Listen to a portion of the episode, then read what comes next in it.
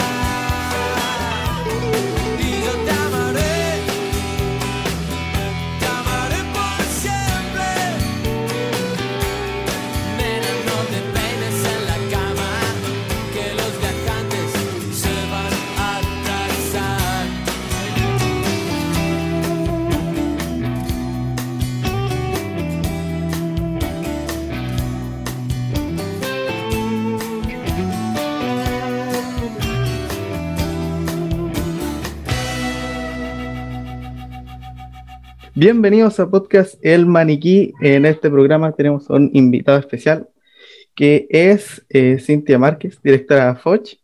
Y ah, antes de empezar con el programa y que se presente nuestra invitada, eh, decir que la canción que estuvo sonando anteriormente era Lamento Boliviano. Ahora sí, preséntese.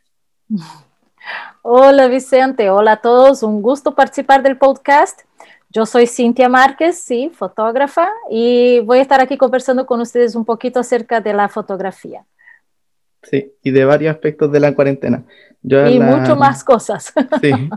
Yo a Cintia, yo le digo profesora Cintia, porque la conocí de hecho gracias a los cursos de AFOCH. Si muchos me conocen de mi página de Instagram que subo fotos, eh, de ahí aprendí más lo que el de fotografía un poco más técnico, así trabajar con Lightroom, que antes no sabía, y despachaba todo por Photoshop, y literalmente no se demoraba mucho. Y, y bueno, ahora como usted asumió como directora de AFOCH, que para los que no saben es la Asociación de Fotógrafos de Chile.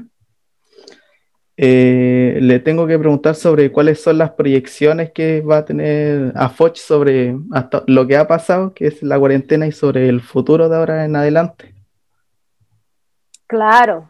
Bueno, antes de todo hay que explicar la sorpresa de cómo una extranjera es presidente de la Asociación de Fotógrafos de Chile. Pero les prometo que es pura coincidencia. Yo entré a Foch ya hace tres años.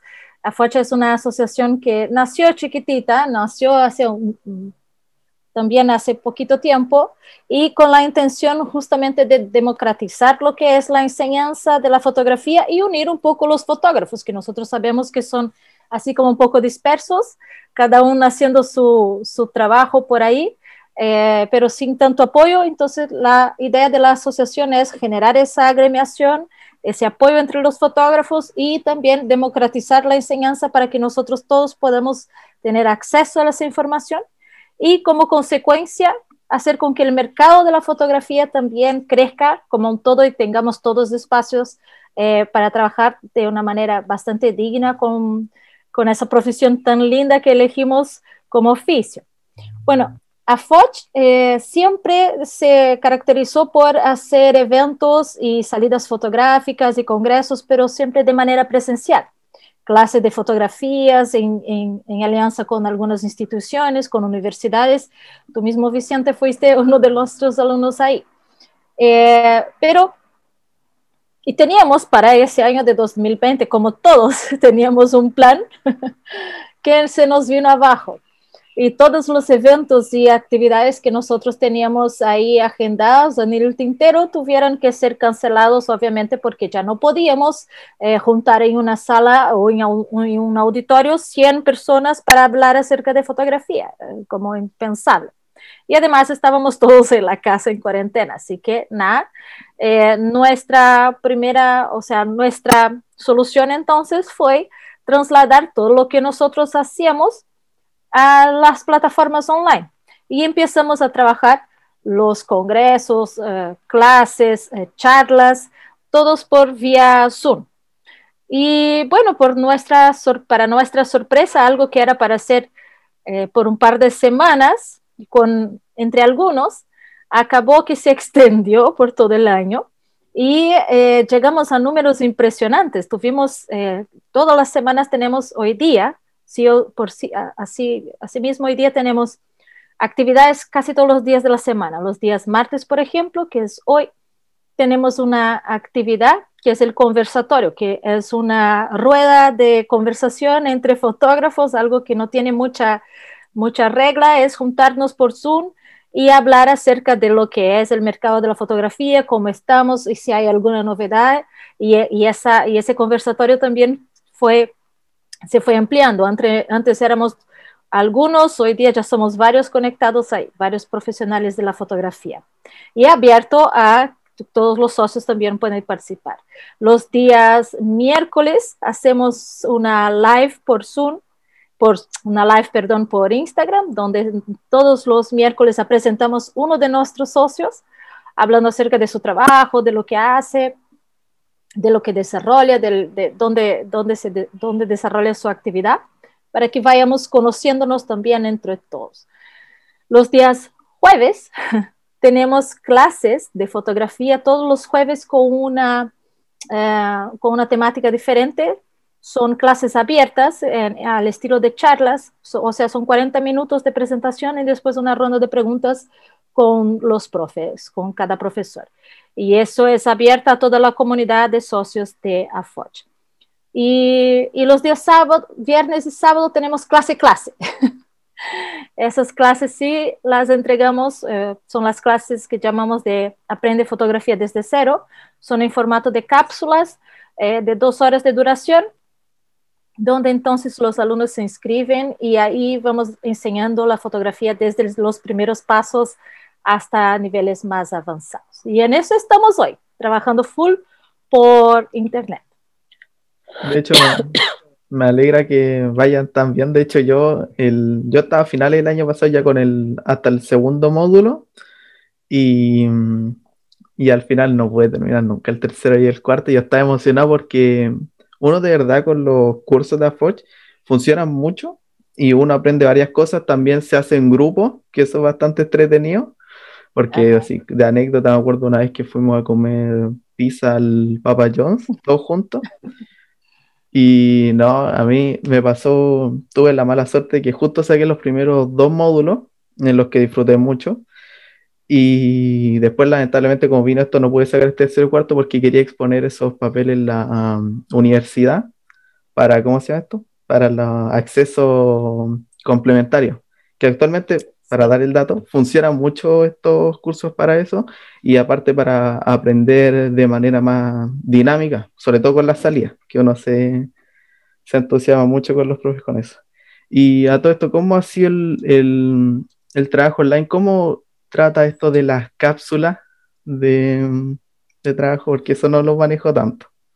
Claro, hoy día tenemos un formato que va a cambiar, también ya va, ya va a servir como dato para el, el próximo año. Hoy día, ¿cómo funcionan las cápsulas? Hoy día son clases eh, a través de Zoom todos los viernes y sábado. ¿Y por qué llamamos de cápsulas? Porque los alumnos pueden inscribir a las que efectivamente les interesa. Entonces, cada viernes y cada sábado es una temática diferente que sigue en una secuencia. O sea, desde el manejo de, de cámara, desde aprender dónde están los botones finalmente, hasta uh, cosas más avanzadas, hasta trabajar con edición en Lightroom, ¿ya? Y eh, los alumnos se inscriben en, lo que efectivamente quieren. No es obligado, tú no eres obligado a hacer desde el principio hasta el final. Efectivamente, tú vas haciendo lo que te interesa o eh, participa de las cápsulas en que crees que necesitas más información. Y si quieres hacer dos, tres veces, puedes hacer dos, tres veces, en fin. Eh, efectivamente funciona para que la persona adquiera el conocimiento que le falta, sin tener que pasar por todo, por todo el curso. Eh, para el próximo año, eh, lo que vamos a hacer es algo, estamos planeando algo que, es un, que estamos llamando de algo un poco más híbrido, entre comillas, porque vamos a vamos disponibilizar a partir de febrero esas mismas clases de fotografía desde cero, de aprender fotografía desde cero, eh, grabadas, ya no con el profesor por Zoom, grabadas para que las personas la puedan asistir también a la hora que quieran, en, su tiempo libre, porque ahora como ya no estamos en cuarentena, que la gente ya puede salir, entonces cada uno va a poder manejar su horario y poder asistir la clase cuantas veces quiera y, y, en el horario que más le acomode.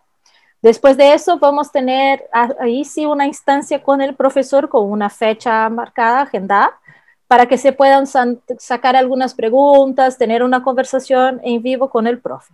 Y para las clases que son eh, más prácticas, también se va a tener una instancia de como una salida fotográfica o algo que se pueda eh, juntar para practicar efectivamente en terreno, sea en terreno, sea en algún estudio o en algún espacio para practicar la fotografía. Y eso siempre, claro, dependiendo de cómo vamos a estar en relación a las medidas sanitarias.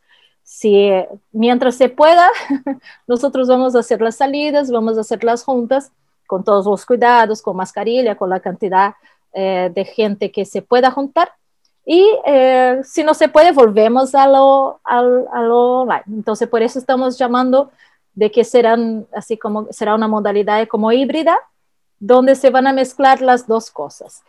Y, y, lo importante de eso también es que hoy día efectivamente tenemos alumnos que son de todo territorio de Chile. Tenemos alumnos de, e, efectivamente de Arica, Punta Arenas, que se conectan con nosotros y tienen esa posibilidad de llegar, tener acceso al trabajo que ejecuta AFOCH. Antes éramos limitados porque cada, eh, hacíamos eventos también fuera de la región que actuamos, pero viajábamos y hacíamos los eventos. Ahora entonces, desde eh, la plataforma, desde las desde las posibilidades online, ese acceso, ya es eh, bastante más abierto. Incluso tenemos hoy día alumnos que son de fuera de Chile, tenemos alumnos de Uruguay, de Argentina, hasta de México, y tenemos incluso profesores que son internacionales. Hoy día es parte de nuestro equipo un profesor que es mexicano. Eh, y entrega, también tenemos profesores de Argentina, que desde sus países también entregan conocimiento a los socios y alumnos de AFOCH, lo que también es muy grato porque acaba eh, funcionando bien con esa misión que tenemos de democratizar y hacer con que la información alcance muchas personas. Para eso me atrevo a decir que nos ha servido muy bien lo que fue eh, la cuarentena y toda esa, esa migración al, al, online que tuvimos que hacer. Fue una, partió como una adaptación por la contingencia y acabó que se convirtió en una buena estrategia para crecer como, como asociación y como, como colegas también. Y yo me acuerdo que eh, era como bien limitado el espacio, me acuerdo que abarcaba principalmente lo que era ser, si no me equivoco, Santiago Valparaíso, y que obviamente se tenían que hacer como un no tour, o sea, el viaje por regiones para conocer lo otro. De hecho, a todas las personas que están escuchando, si, si les interesa participar de una de estas, y de las cápsulas y de mm, eh, ver cómo es, eh, están invitados totalmente porque creo que es la mejor manera de ver el formato trajo. De hecho, yo conocí a, Foch de esta manera. Yo me acuerdo que conocí a Foch a través de, fue de un workshop en mi caso, que fue de eh, fotografía nocturna y astrofotografía con oh. Francisco. Con Francisco, sí. Ahí conocí y justo preguntamos si habían estos los módulos y ahí alcancé a, a desarrollar todo lo que era, que fue bastante bueno.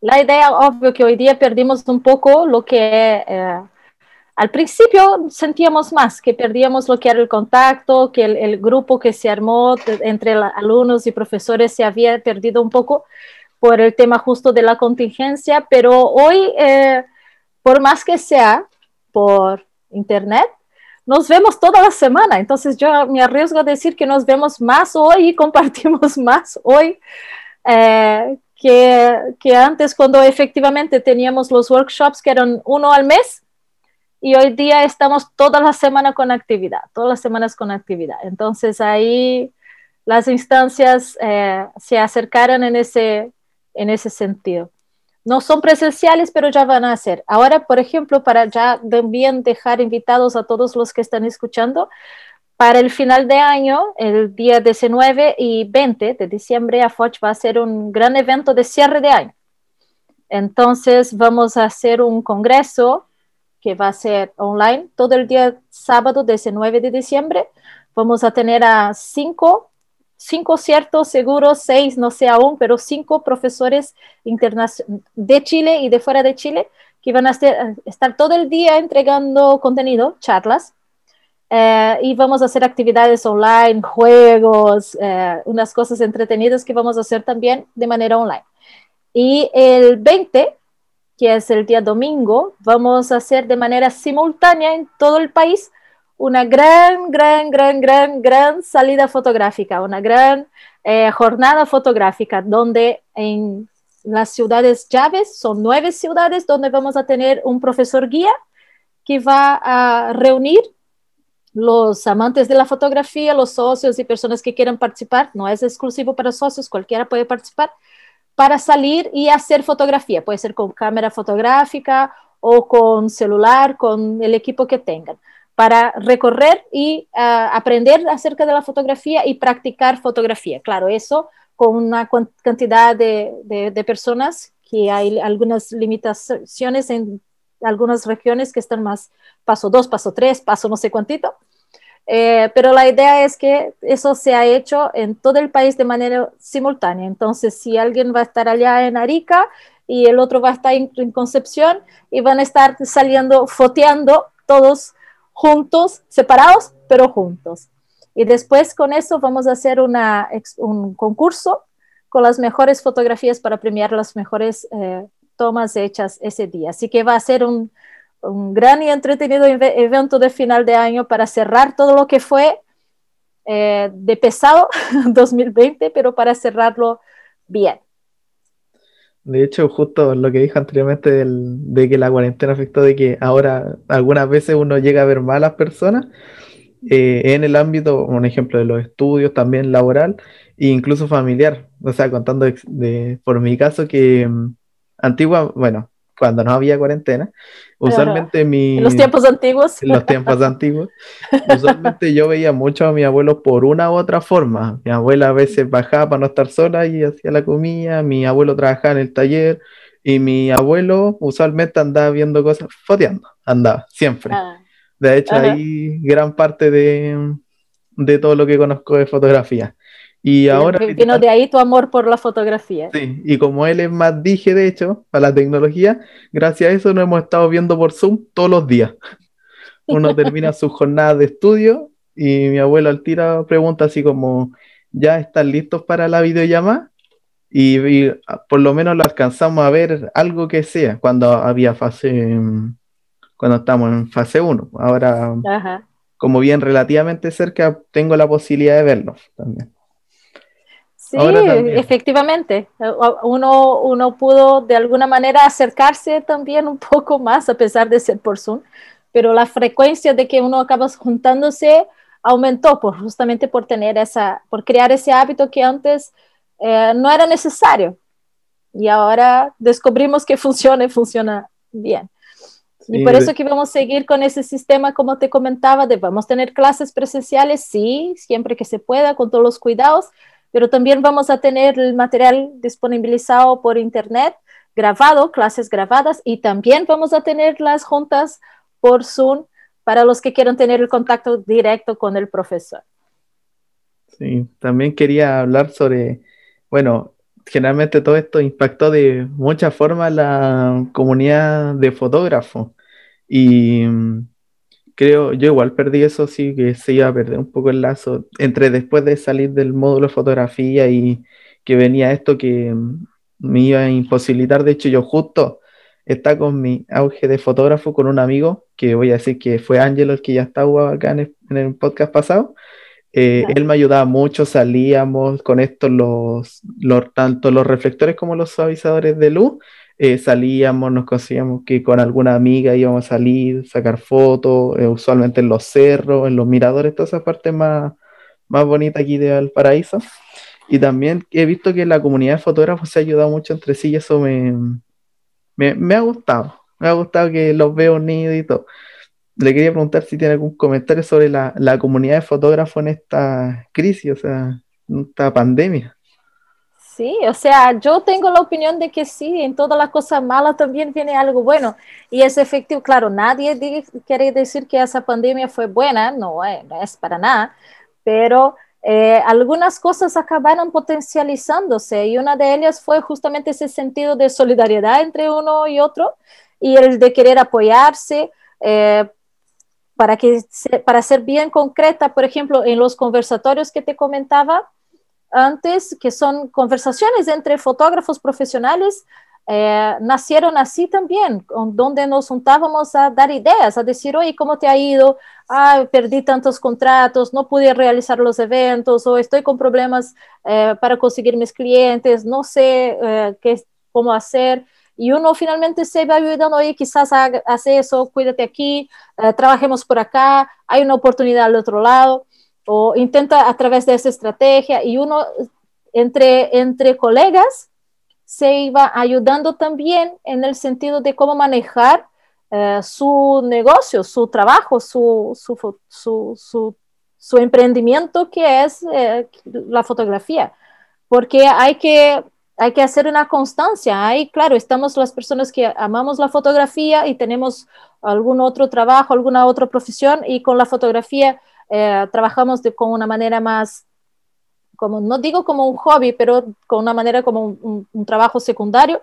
Y hay los que vivimos de la fotografía y todas las entradas son de eso. Y para esas personas que son independientes y que necesitan eh, esa, esa entrada, ver su trabajo como un negocio y poder manejarlo de una manera eh, también equilibrada, es importante. Entonces, incluso nos ayudábamos hoy día, tenemos una red de apoyo que también se ayuda en relación a, por ejemplo, a, trabajar las redes sociales o a efectivamente ver si los precios que estamos cobrando si están bien, si no están, a apoyar en el sentido de ya, pero ¿cuánto cuesta el equipo? ¿Cuánto cuesta salir? ¿Cuánto cuesta eso? ¿Cuánto cuesta aquello? ¿Cuánto estás cobrando? Estoy, estoy cobrando 10 lucas la sesión. No puedes porque estás pagando para trabajar. Entonces ahí uno se fue también apoyando en el sentido como, como, como negocio, como pequeños negocios, cada uno de los fotógrafos con su pequeño negocio, para ahí también tratar de sobrevivir. Eso fue una, una instancia que, no, que era más difícil antes, porque quizás muchos decían, ay, yo no voy a decir cuánto yo cobro, o no voy a, no voy a, a decir cuál es mi precio, o no quiero saber cómo funciona el otro fotógrafo, o no me acerco al otro porque lo veo como una, una competencia, no como un colega. Y hoy día eso cambió en algunos aspectos y hoy día somos más colegas que competencia. No sé si, si me explico.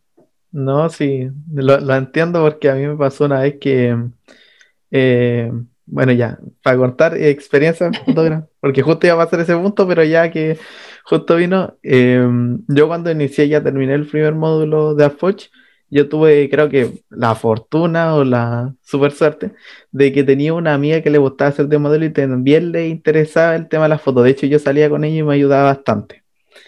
Y me preguntó así ya, como si cómo se utiliza la cámara de tal forma, porque había tenido una cámara, pero era como, era de esta más, era automática, en casi todo sentido. Entonces, aprender bien a manejar y también tuve un amigo que vive súper cerca mío, del colegio, que dijo así como, ya, por último voy a tu casa, también te ayudo y te hago de modelo, paso el día contigo.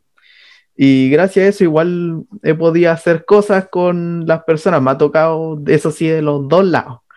Hay que ser sincero, me ha tocado el lado de la gente que así, eh, al saber que yo ya estaba estudiando fotografía, que tenía una cámara buena y que empecé a invertir, había gente que me iba apoyando, como un amigo que me decía, no, yo te voy ayudando con el suavizador, el reflector, salimos, yo te acompaño para que no salgáis solo con la cámara y todo. Eh, Eh, y también gente que me decía así como, quiero no, quiero que tú me saques la foto porque ya, yo veo que tú ya cachai, tú ya sabes más, entonces quiero que tú me saques la foto da- y así acordar precios, salidas, cosas así. Y también me ha tocado el otro lado de gente que como aún no sabe, no sé si es por ignorancia tal vez de las personas que aún no sabe cómo funciona el rubro en sí de la fotografía o que piensan que ahora por, mm, por los teléfonos cualquiera puede sacar una foto y hacer el mismo trabajo que un fotógrafo. Eh, me pasó una vez que una persona, yo cumpliendo un trabajo, eh, a cambio de otra cosa, porque era en una institución, eh, me pedía, yo en ese, cuando me lo dijo me reí, que me dijo, era fotos de acción, en general personas moviéndose, y me dijeron, solo quiero tres fotos. Y yo así como, yo cambio lentes y enfoco bien así para sacar distintas capturas de movimiento, eh, distintos ángulos. Y en principio es difícil sacar, y era usualmente estas cosas como de canopy y todas esas cosas. Entonces igual es como un poco difícil. Para mí que era más nuevo. Y así como tres fotos, como que yo en general me gasto casi toda la SD, después se revelan y después uno selecciona las mejores y ahí justo se la pa- pasaba a otra persona y él selecciona las más mejores para los collages, las fotos y los videos. Entonces, de experiencia fotográfica he tenido de las dos. No sé si usted ha tenido una experiencia parecida de eso. Sí, hay de todo. De hecho, efectivamente hay, eh, como bien tú dices, hay de los dos lados. Hay personas que eh, valoran el trabajo que uno hace y entienden que, ah, claro, porque hay que, porque funciona así, porque hay una, un conocimiento técnico, hay una inversión en equipo, hay una inversión de tiempo de- también después. Eh, y, hay, y hay otros que no. Eh, también a mí me pasa varias veces, me dicen, no, pero tú solo vienes aquí y aprietas el botón. Y yo digo, bueno, pero tengo que saber qué botón apretar, en qué momento apretar, en qué configuración tener ese botón preparado para apretar.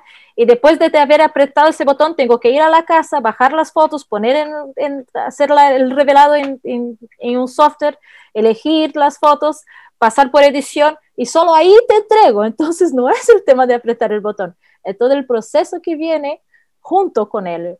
Y, eh, y pasa lo mismo también, muchas personas eh, que te antes, ahora ya no hacemos eventos ni nada, pero cuando decían, no, es que solo tienes que venir aquí por eh, dos, o tres horitas en ese evento y hacer un par de, fotos. Sí, son dos o tres horitas ahí y otras dos o tres horitas en el computador en la casa, trabajando en el, backstage.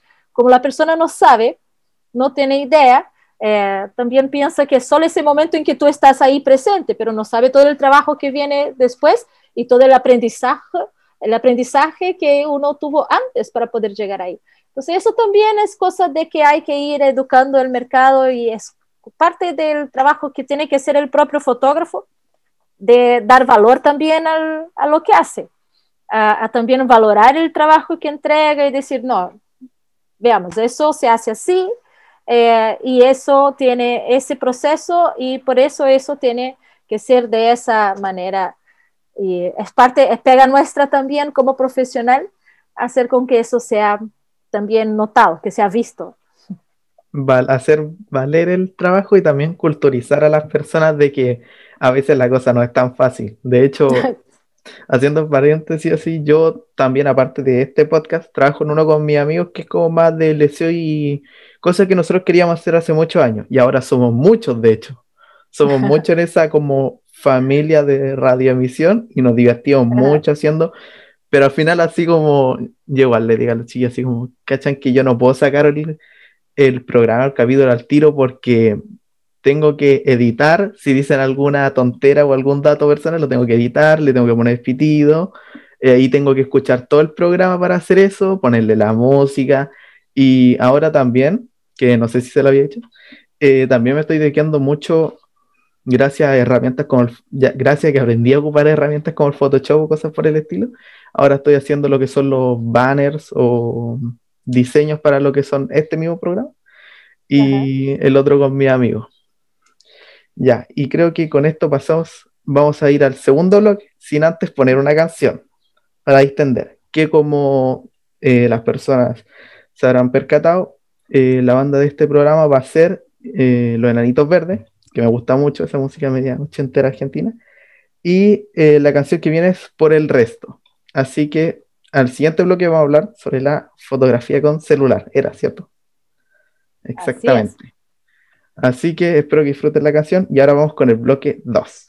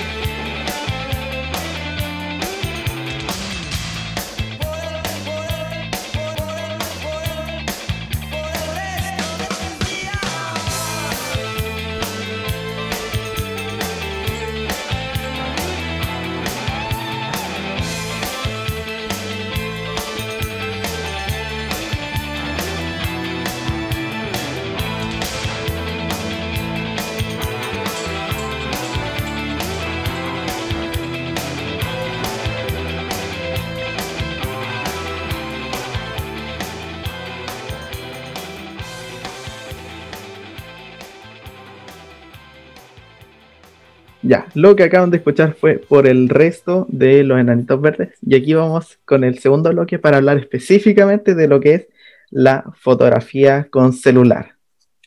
Que creo que muchos eh, piensan cómo se llama, que es el estilo, un ejemplo, del, de la cámara, de las cámaras de la microcámara, que son chiquititas. Y el celular es lo mismo, pero ahora nos, nos van a explicar la ciencia que tiene todo esto.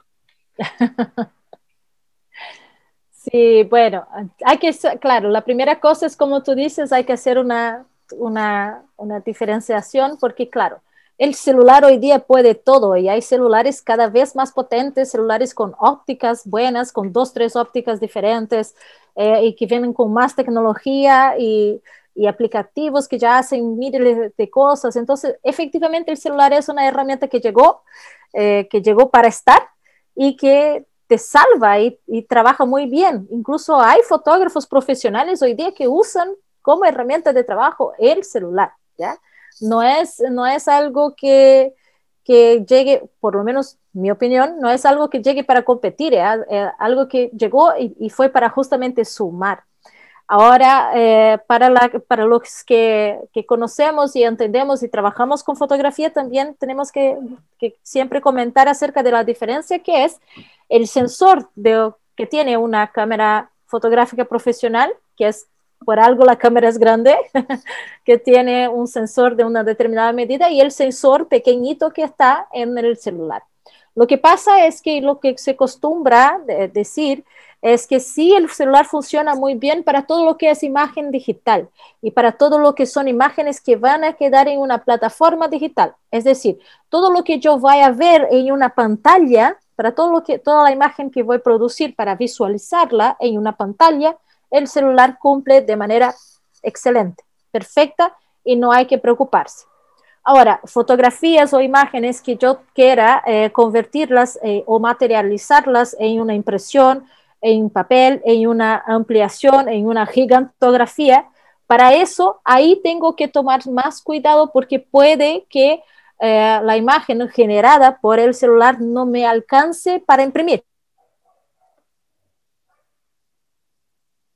Formato. Quizás me va a llegar hasta un determinado, una determinada medida, pero no más allá. ¿Se entiende? Entonces, esa es hoy día la diferenciación o una de las diferenciaciones que aún existen eh, en relación a lo que es una cámara fotográfica profesional y lo que es la fotografía digital con el celular. ¿ya? Ambas cumplen, ambas son buenas, pero ahí hoy aún está esa diferencia. Y, y claro, uh, la otra sería en relación a lo que son las ópticas, es decir, poder intercambiar lentes y utilizar ópticas diferentes con efectos diferentes para objetivos diferentes en la fotografía y que los celulares ahora empezaran a trabajar también con esas posibilidades, pero siempre considerando que el, eh, por más que sea cómodo el, el celular el, y un lente de celular, siempre van a ser pequeños, siempre van a ser objetos que son para manipulación fácil, entonces nunca van a ser eh, una, un lente, tú nunca vas a ver un celular con así el medio lente puesto, porque no se puede. Pero por algo el lente es así de ese tamaño, ¿se entiende?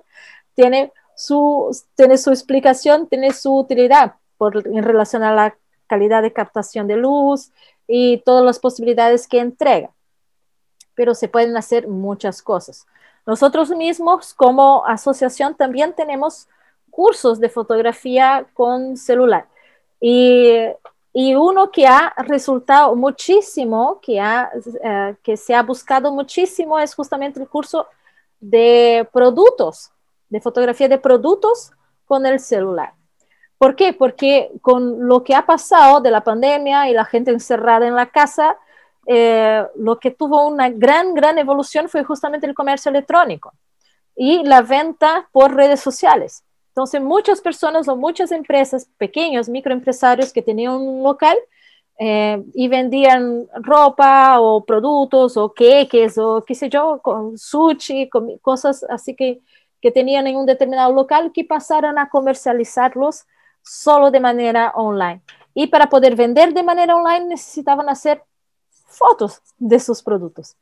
Y obviamente que el, celular es mucho más práctico que eh, ir a un estudio fotográfico, contratar un fotógrafo, y tener, entonces tenemos el celular ahí mismo. La cosa era poder sacar provecho de la mejor manera de la herramienta que es el celular, porque igual que una cámara fotográfica, igual que un televisor cuando uno compra, nosotros compramos los equipos y no sabemos usar. Y vamos, tenemos esa, ese hábito de que compramos algo, prendemos el botón y ahí vamos a ver cómo funciona.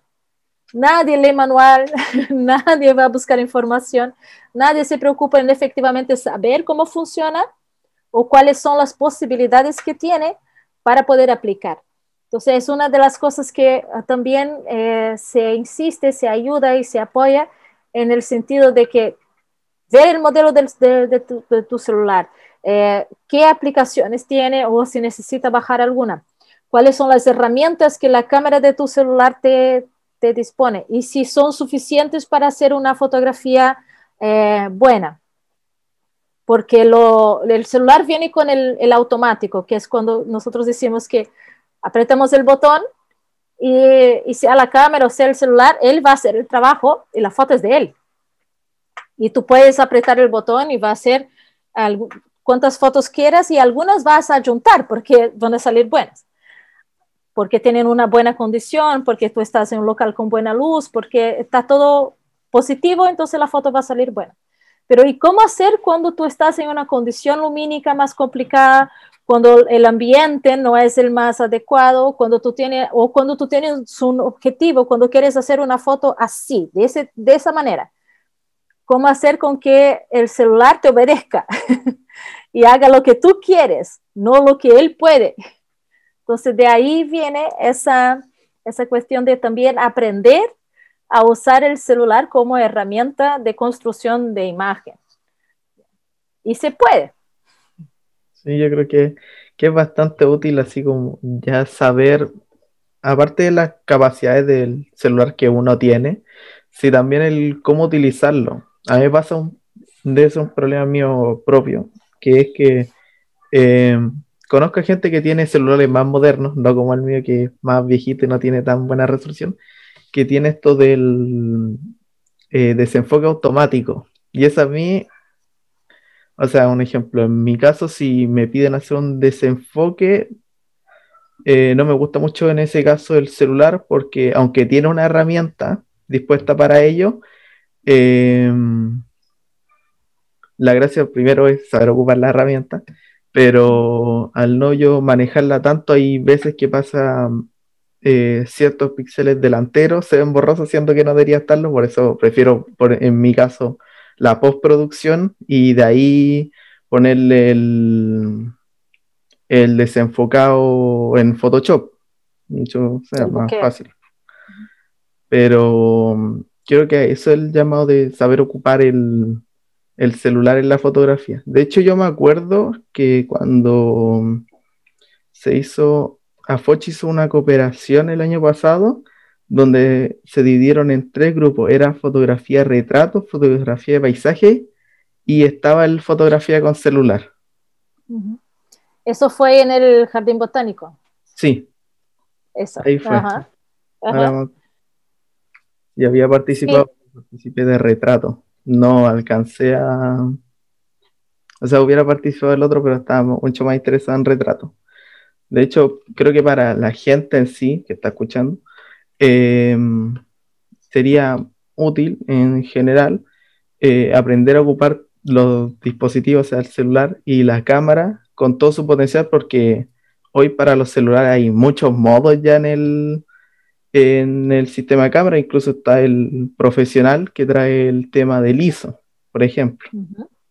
Exacto. Y que creo que incluso muchas personas no van a saber qué es el ISO. Ajá.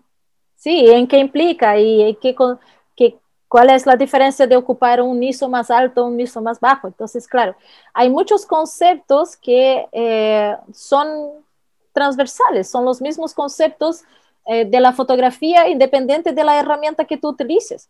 Yo puedo estar usando una cámara gran formato, una cámara digital, una cámara análoga o un celular. Algunos conceptos son los mismos para todos esos ambientes, porque es la herramienta que tú vas a ocupar para ejecutar tal, eh, para construir tal imagen, para llegar a, ese objetivo visual que tú tienes. Y, ese, y, a través de eso entonces son conceptos, por ejemplo, composición, poder armar bien o elegir, eh, hacer un buen encuadre, es decir, ¿qué es el encuadre? Es qué va a estar dentro del cuadradito de la foto. Eh, qué equilibrio va a tener, van a tener esos elementos dentro de ese encuadre, es decir, la composición. Eh, saber trabajar con líneas de fuga, saber trabajar reglas de los tercios, saber trabajar uh, línea del horizonte, cosas que son independientes y son importantes tanto con el celular cuanto la cámara más profesional que tú tengas. Es decir, si yo entrego un celular o una cámara super mega hiper a una persona que no tiene eh, un buen conocimiento o, o ninguno conocimiento de encuadre y de composición, la foto va a salir mala, independiente de la herramienta que tengas. De la misma manera, si yo entrego un celular con viejito como el tuyo, como dices, eh, o una cámara super mega hiper a una persona que tiene esos conocimientos, conoce esos conceptos, va a poder hacer una muy buena foto, independiente de la herramienta que tengas. Porque como siempre decimos así entre, entre nosotros colegas, no es la cámara, es el fotógrafo. No es la cocina, es el chef quien cocina bien. Entonces, cuando, cuando hay un, vas a un restaurante y comes una muy buena comida, una muy buena cena, vas a saludar al chef. No vas a decir, oye, qué buena cocina tienen, que quedó espectacular la comida. Pero con los fotógrafos ni siempre pasa eso. Muchas veces pasa justamente de decir, ay, claro que te quedó maravillosa la foto, mira la cámara que tienes. Entonces, son esos conceptos que uno tiene que tratar de sacar un poco, ah, porque no importa si es con una muy buena cámara o con un teléfono celular generación antigua, eh, uno si tiene conocimiento, si conoce las teorías, si tiene eh, esa visión o esa habilidad, va a ser la buena foto sí o sí. Sí, yo creo que eso también es bastante importante, los conocimientos previos y algunas, eh, bueno, mm, se puede decir reglas de manera más flexible de la fotografía que ayudan a una buena composición. El mismo ejemplo ese del, de la regla del, del horizonte, que muchos desconocen, que de hecho a mí me tocó con esta misma amiga, había mostrado una foto del horizonte para preguntarme si está bien hecha por el tema de, para explicarlo ahora, el, usualmente lo que es eh, la composición y todo, lo que uno ve en la cámara uno lo divide por nueve, por nueve cuadrados iguales. El horizonte nunca tiene que quedar en medio de todo. Si no me equivoco, esa era la red. Tiene que quedar por lo menos en una de las de, las funciones de las líneas. Y ahí queda una composición mucho mejor y eso puede ir independiente de la cámara, eh, si lo están sacando de una, por ejemplo, una cámara de viaje o una, una Canon, una Nikon, una así, o incluso el celular. De hecho, mucha gente que toma muy buenas fotos con el celular que al ver una cosa y dicen, ah, con esto puedo componer algo mientras voy caminando y sale algo súper bueno. Entonces creo que también eso para las personas que se quieran dedicar o quieran, están más interesadas en la fotografía, sería bueno también saber lo que, bueno, la composición, eh, incluso un poco de mm, la edición posterior, aunque sea mínima, saber cómo diferencia entre la exposición, el brillo, también el ISO, que creo la mayoría no debe saber y lo debe asumir como brillo, que, pero trae un riesgo el ISO, de hecho, que es la calidad, para los que desconocen. Finalmente uno puede hacer una, con la fotografía o con la construcción de imagen, uno puede hacer una analogía con lo que sería eh, el aprendizado de, hablar, cuando uno está aprendiendo a hablar, y, también aprende, eh, hace una relación con lo que es la música, por decirlo. Porque si uno piensa que yo eh, tengo que conocer de música, para poder usar un instrumento, ¿cierto? Yo tengo que conocer teorías y cosas de la música para poder tocar una guitarra o tocar eh, un piano o el instrumento que, que me entreguen. Yo tengo que tener cierto conocimiento musical para poder usar la herramienta. Eso pasa también con, la fotografía. Independiente de la herramienta, no basta con solo tomar la herramienta, ¿entiendes? Uno tiene que aprender un poquito antes, tener esos conocimientos de base para poder usarla de una manera correcta. Si no, es como yo tomo una guitarra y, y, hago cualquier sonido, cualquier ruido, o tomo un celular y hago cualquier foto. Voy a poder hacerlo, pero el resultado va a ser bastante diferente. De la misma manera que para la música, si yo tomo la guitarra y sé las notas y entiendo, bueno, ahí voy a poder hacer un sonido agradable. Si no, voy a hacer ruido, solo ruido. Y eso pasa también, también con la fotografía. Sí, de, creo que una de las partes más importantes y también interesantes para muchos, también conocer los distintos tipos, eso también es importante para todos, eh, los distintos tipos de corte cuando uno saca una foto. Sí. Eso del cuerpo, proporcionar a los lugares, incluso para las personas que saben, incluso en los momentos más inesperados, eh, puede salir una buena foto.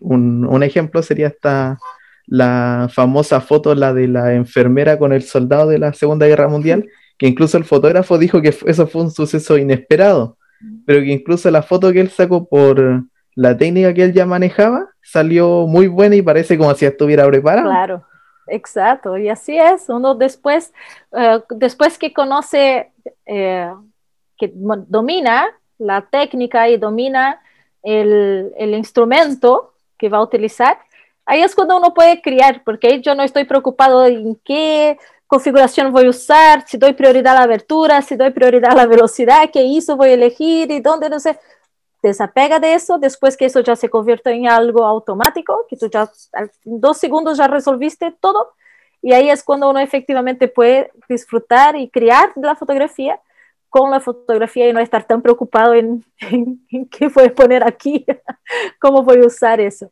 Y lo que tú dices acerca de los cortes y, y, justamente en la parte del encuadre, de no cortar los pies, no cortar la cabeza, cuántas fotos ya uno sabe que vio por, que ve por ahí es infaltable en fiestas de familia. No, no falta el tío que hace las fotos y que corta todos los pies de toda la gente, o que corta las cabezas, o que estamos haciendo videos y estamos grabando el piso. o sea, siempre pasa. Entonces son cosas que eh, son esas pequeñas, eh, son esas técnicas que uno tiene que ir aprendiendo previamente para poder usar la herramienta de una manera eh, más adecuada. Y hoy día nos ayuda mucho eh, justamente lo que es el acceso a la información, el acceso a Internet. Eh, y hoy día tenemos una biblioteca visual mucho más amplia. Por ejemplo, ahí está el Instagram, tú puedes estar conectado por media hora eh, lo que son las imágenes de Instagram y claro, dependiendo de quién sigues, si solo sigue la, la vecina o, o a quien tengas ahí algún interés. No, pero si sigues a alguien, algún buen fotógrafo, alguna revista interesante, alguna marca de ropa o alguna eh, marca de productos que tengan imágenes bonitas, vas a ser bombardeado todo el tiempo con bonitas imágenes. Y eso acaba entrando también en nuestro inconsciente y es cuando eh, de una manera casi que automática vamos ampliando nuestra biblioteca visual. Y, y es como aprender un otro idioma de tanto escucharlo, o en el caso de tanto ver buenas fotos, nosotros también podemos hacer buenas fotos.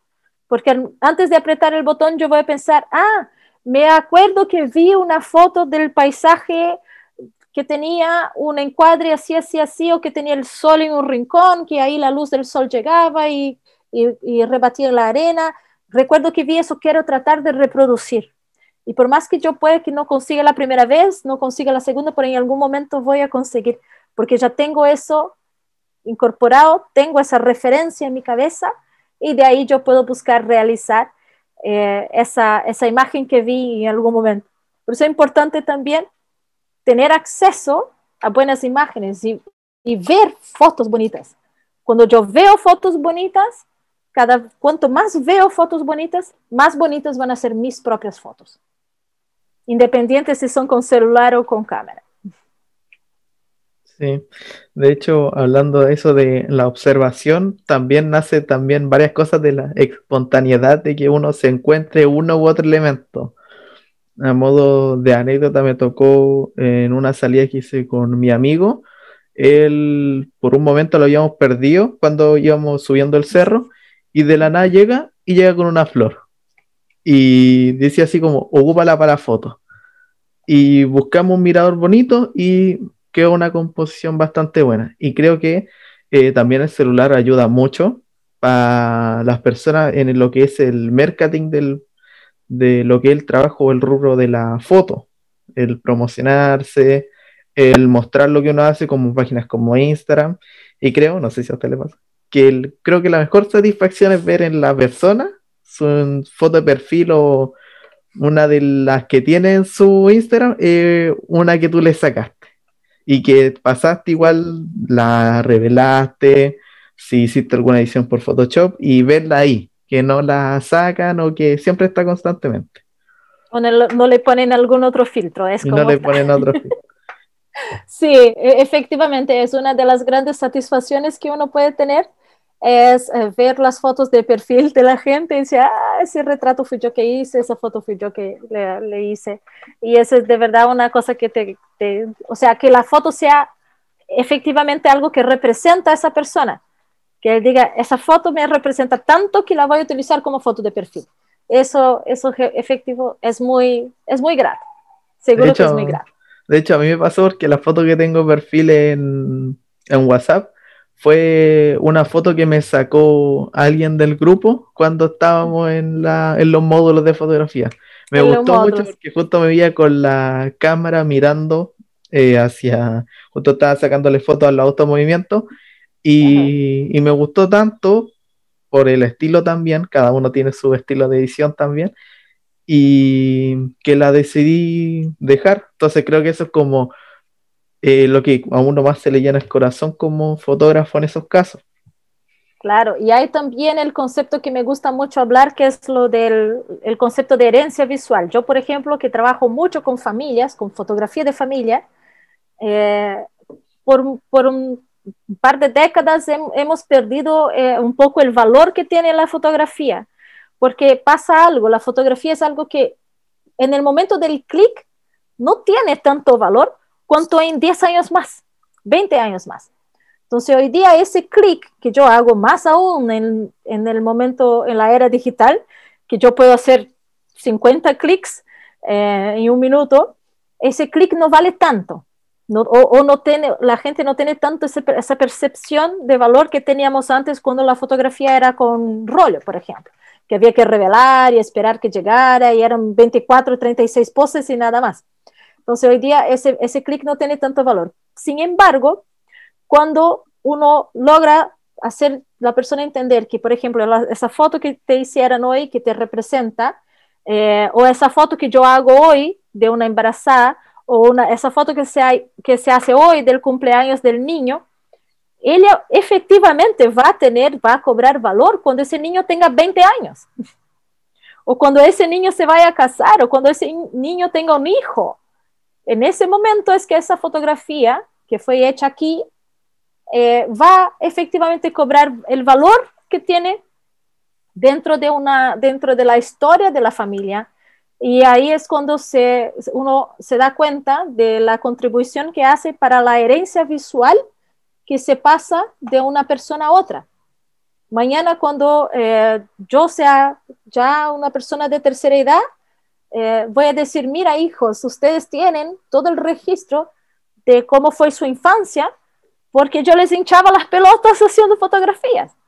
Y si no fuera así, ustedes no tendrían ese registro y no, y no podrían mostrar a sus propios hijos cómo fue, dónde vivían, qué hacían, cuál era su rutina, qué, cuál era la apariencia que tenían cuando tenían esa edad. Entonces, ese, ese valor como herencia visual es algo que tenemos que traer de vuelta también en la fotografía. Eh, mismo que sea digital y que se pueda borrar en cualquier momento. Y otra cosa que también es tema para un otro podcast, si quiera, Vicente, el tema de cómo cuidar tus fotos, de cómo mantenerlas, porque mañana después te roban el celular, mañana después pasa algo con tu computador. se te cae el disco duro en el suelo y ya no tienes cómo acceder a tus archivos, entonces es otro problema. Que, que pasa también, a mí me pasa mucho, mamás desesperadas, después de tres, cuatro años que ya hicimos la sesión fotográfica, pidiendo, por favor, tú tienes aún los archivos porque me, me, pasó algo en el computador, porque se me no sé qué, y yo ya no perdí todas las fotos de mi hijo. Imagínate, yo entro en desespero, de verdad. Entonces es otro tema también, el, cuidar, valorar y proteger esa, esas imágenes que son herencia visual que vas a entregar y vas a dejar para tu familia, para el futuro. De hecho, yo creo que en base a eso de la herencia visual, creo que he tenido la suerte por mi abuelo. Mi abuelo antes sacaba muchas fotos y también era, era mucho del fotógrafo periodista, aunque también le sacaba mucho los de la familia. Y gracias a eso, un ejemplo, pude conocer a tíos o, bueno, tíos abuelos que no, que no sé, alguna vez fallecieron o que viven muy lejos. Que también se puede dar como un bonito recuerdo para para algunos, para una cierta conexión de la familia. Y también, también con los hechos periodísticos pasa lo mismo porque evocan recuerdos. De hecho, mi, mi abuelo tuvo, entre comillas, la suerte de que estaba cerca en Valparaíso, justo salió, había como un partido y tuvo que salir a sacarle la foto a alguien cuando celebraba por el gol o por la derrota y pudo estar cerca de lo sucedido en un pub que se había incendiado que se llama Divine y pudo sacar eh, fotos de lo sucedido, conocer a algunas personas y, y, y, la otra vez que nos mostró, lo, porque él antes sacaba fotos en rollo, mostrarla así y él recordaba todo lo que pasó esa noche, porque era de noche. Y eso también creo que es buen material para hablar en, en otro porque es un tema bastante interesante y salen muchos temas de ello. Exacto. Y creo que como por vamos por la hora, de hecho, hablando de fotografía, que es un tema bastante grato para mí, lo, me habrán escuchado en otro... Para mí también. y para mí que no hablo poco. Eh, para ir terminando, ¿alguna apreciación de usted antes de terminar y poner la última canción? Nada, yo quiero agradecer, quiero decir que me gustan las canciones también, entonces disfruté no solo participar del programa, pero también escuchar. Y, y nada, eh, decir que es muy, está muy bonito, está muy bonito el trabajo que estás haciendo, siga con él y siempre que necesites o que pienses o que quieras algún invitado, alguna cosa, cuenta conmigo, cuenta con AFOCH, que estamos ahí también para apoyarte, Vicente. Gracias por la invitación. Ya, entonces, antes también de decir cuál es la canción final, em, avisar que también ahora me voy a conseguir más invitados de distintos rubros. Em, básicamente porque los invitados anteriores que eran Ángelo o Ornella, eh, ahora de otra industria, nuevamente el rubro de la fotografía lo quiero ver, pero en el tema del marketing o de las tiendas en sí, con Francisco voy a hablar con él, también tema de la música, con algunos músicos que tengo el agrado de conocer que tienen sus bandas o que trabajan aquí a nivel regional y son bastante reconocidos, y también con lo que es eh, la producción de medios digitales más audiovisual, lo que es YouTube o, o los directos, que también me voy a conseguir gente para hablar de esos rubros que son bastante interesantes. Así que les dejo con la canción final también de los Ananitos Verdes, que bastante emotiva, que se llama Amigos. Entonces, eso fue eh, disfruten la canción y nos vemos hasta el próximo podcast. No importa el lugar, el sol es siempre igual. No importa si es recuerdo o es algo que vendrá. No importa cuánto hay en tus bolsillos hoy sin nada hemos venido y nos iremos igual, pero siempre estarán en mí. Esos buenos momentos que pasamos sin saber. No importa dónde estás, si vienes o si vas, la vida es un camino un camino para andar. Si hay algo que esconder, o hay algo que decir. Siempre será un amigo, el primero en saber, porque siempre estarán en Esos buenos momentos que pasamos sin saber que un amigo es una luz brillando en la oscuridad. Siempre serás mi amigo,